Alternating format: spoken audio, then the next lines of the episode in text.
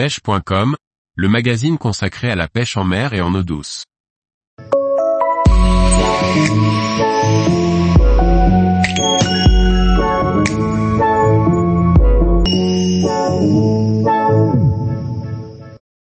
Cinq bonnes résolutions pour 2023 pour prendre plus de poissons.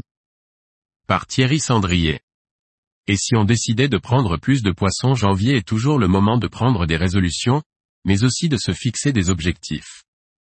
En 2023, on essaye de prendre plus de plaisir à la pêche en respectant 5 points. Prendre plus de poissons et de plaisir est un signe de progrès lorsque l'on parle de pêche. Les voies à suivre pour y parvenir sont nombreuses, mais certaines sont extrêmement simples et permettent aussi de lier apprentissage et découverte.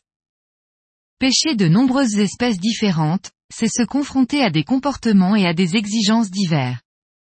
Même, et justement parce qu'elles le sont, les approches sont spécifiques, elles demandent une période d'adaptation, mais sont une source d'apprentissage considérable que vous pourrez réinvestir dans vos pratiques habituelles.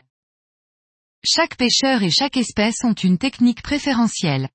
Néanmoins, pour prendre plus de poison, il est bien souvent nécessaire de sortir de sa zone de confort pour apprendre d'autres façons de présenter et d'animer ses leurres. La polyvalence et l'adaptabilité sont des gages de réussite et de régularité. Continuez à pratiquer le plus possible les techniques qui vous plaisent, mais essayez le plus souvent possible de vous obliger à en découvrir et à en apprendre une autre. Inlassablement au cours des sorties et des saisons, on pêche et repêche les mêmes milieux et les mêmes spots. Non seulement découvrir un nouvel environnement contraint à s'engager dans une nouvelle procédure d'analyse et de compréhension, mais cela permet aussi de rompre la monotonie de nos sorties. Par exemple, il est toujours bénéfique de se confronter à l'eau douce lorsque l'on est pêcheur en mer et inversement. Pour progresser, il ne faut parfois que peu de choses.